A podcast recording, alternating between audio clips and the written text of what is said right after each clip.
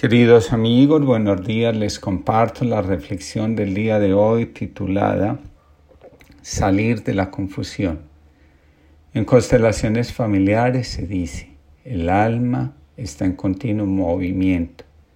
¿Hacia dónde se dirige? En un primer momento, el alma se dirige hacia el conocimiento de sí misma. El alma desea encontrar la luz que hay en ella de ahí la atracción que siente cuando ve la luz manifestarse en otros. Todo aquello que se admira en los demás, en alguna medida, es parte de nuestra propia luz. El peligro está en quedarnos encandilados con la luz de los demás y olvidarnos de la propia. Cuando el alma se acuerda que viene de Dios, también se da cuenta que en ella hay luz. Somos una chispa de luz emanada de la divinidad misma.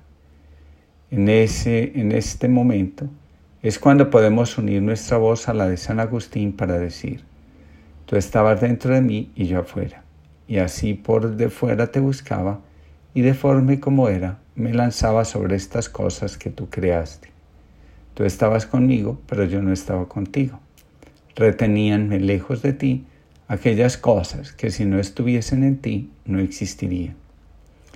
En un segundo momento el alma se dirige hacia la plenitud. Durante un largo periodo el alma se dedica a sacar cosas de sí misma. Está convencida que para sentirse plena tiene que desprenderse de aquellas cosas que le molestan, la avergüenzan, le causan dificultad en las relaciones con los demás, la hacen diferente. De esta forma crea su propia sombra. De vez en cuando, los aspectos rechazados de sí mismo vienen a la superficie y el alma sufre porque se da cuenta que no ha logrado erradicar nada de su vida. Mientras no se integra, la sombra nos parece amenazante. En realidad, la sombra contiene los mejores aspectos de nuestra alma. Solo que al caer en el afán de aprobación y aceptación, en lugar de hacer crecer los aspectos que contiene la sombra, nos dedicamos a luchar contra ellos.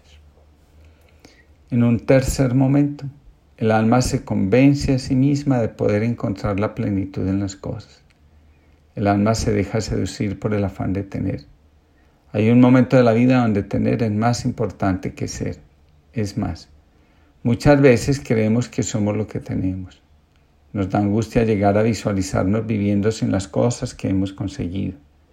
El prestigio, tener un lugar social, tener una buena imagen se consideran en este momento de la vida viene de un valor incalculable. Hay posesiones que nos poseen. Sin ellas nos sentimos morir. La vida llega a depender tanto de estas cosas que perderlas es igual a perder la vida. Poner el corazón en las cosas, cuando los imprevistos las ponen en entredicho, crea mucha confusión en nuestro interior y alrededor nuestro.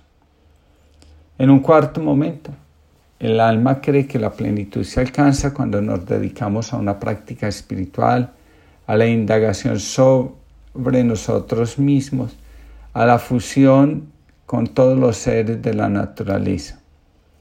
Algunos, como dice Bergelinger, se retiran durante siete años al Tíbet o cuarenta años al desierto.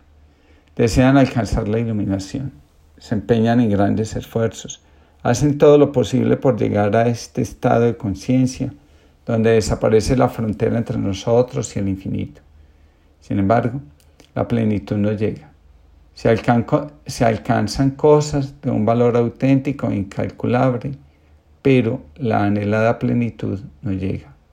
De repente, un día nos damos cuenta que la plenitud está en la integración, cuando acogemos lo que rechazamos, cuando le damos un lugar a lo que ha sucedido en la vida y nos resultó desagradable, cuando miramos con amor a los que son rechazados por nuestro sistema porque no se acomodan.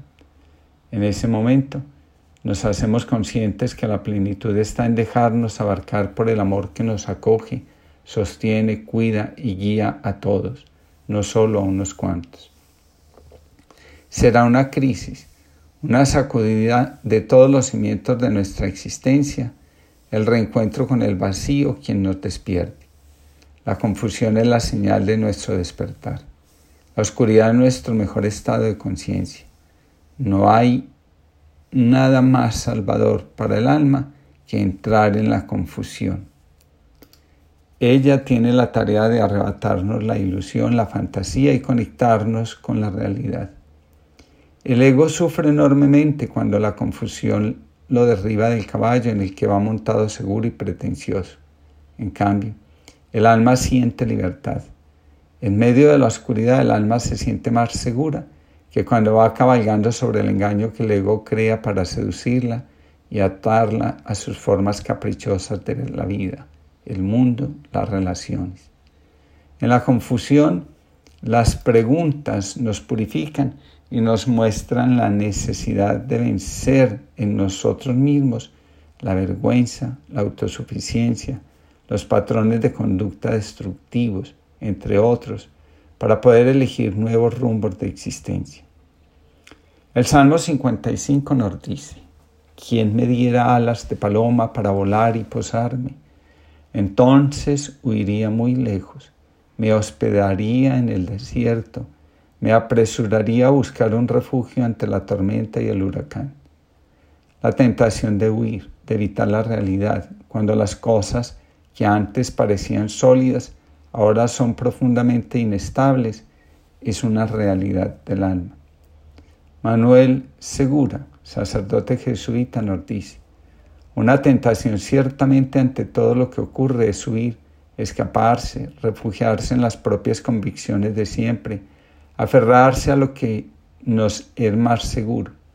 Pero esto tiene el peligro mayor de aceptar tranquilamente que se nos instale la mediocridad en la vida, a no abrirnos a las sorpresas de Dios, a olvidar que el Evangelio es siempre un llamado a la radicalidad en la entrega. A la situación que vivimos hay que dar la cara. Esto se hace preparándonos para salir de la confusión y elegir lo que más nos conviene, según los designios mismos de la vida.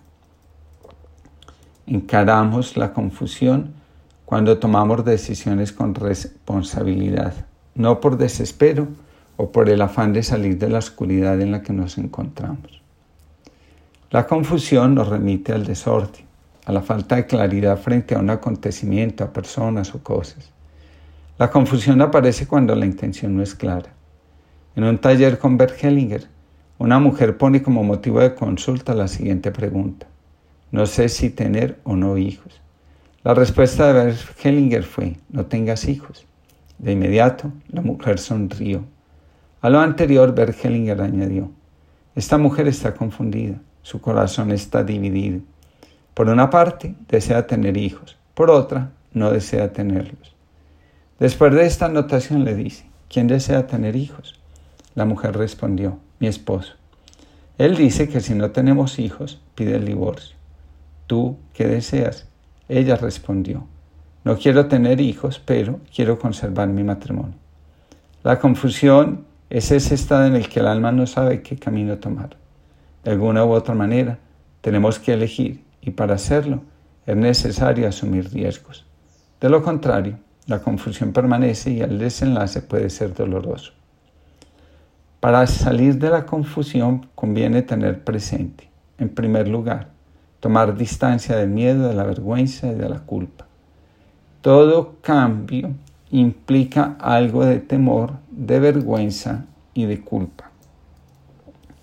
A veces se dejan de tomar decisiones por la incomodidad que se siente cuando las voces que queremos evitar nos susurran al oído.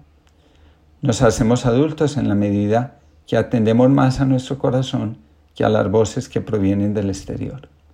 En segundo lugar, es necesario determinarnos, pasar a la acción.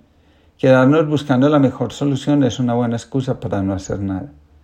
En muchas ocasiones, lo único que se necesita es dar el primer paso en la dirección de lo que deseamos realizar. En tercer lugar, conviene prestar mayor atención a nuestras fortalezas que a nuestras debilidades. Serán nuestros recursos, antes que nuestras carencias, los que nos permitirán avanzar. Por último, la comparación nos paraliza. Si queremos salir de la confusión, es necesario enfrentar nuestra existencia con claridad y determinación. Dice Felipe Cortés, terapeuta, Aprender a pensar con el corazón y a caminar en la dirección de nuestros verdaderos deseos es un viaje que vale la pena realizar. Además, añado, nos saca del estado de confusión y nos encamina hacia la claridad. Que todos tengan una linda jornada.